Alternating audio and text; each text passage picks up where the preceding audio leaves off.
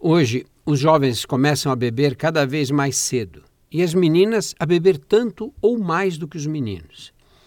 Para essa reviravolta em relação ao uso do álcool entre os adolescentes, que ocorreu bruscamente de uma geração para outra, ocorreram diversos fatores de risco. O primeiro é que o consumo de bebida alcoólica é aceito e até estimulado pela sociedade. Pais que entram em pânico quando descobrem que o filho ou a filha fumou maconha ou tomou um comprimido de êxtase numa festa acham normal que eles bebam, porque afinal todos bebem. Sem desprezar os fatores genéticos e emocionais que influem no consumo da bebida, o álcool reduz o nível de ansiedade e algumas pessoas estão mais propensas a desenvolver o alcoolismo.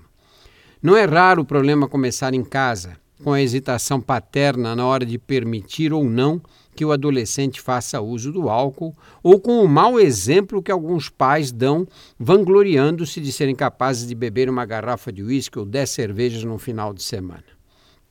Não se pode esquecer de que, em qualquer quantidade, o álcool é uma substância tóxica e que o metabolismo das pessoas mais jovens faz com que seus efeitos sejam potencializados. Não se pode esquecer também de que ele é responsável pelo aumento do número de acidentes e atos de violência, muitos deles fatais, a que se expõem os usuários. Proibir que os adolescentes bebam não adianta. É preciso conversar com eles expor a preocupação com a saúde e com a segurança e deixar claro que não há acordo possível quanto ao abuso de álcool, dentro ou fora de casa.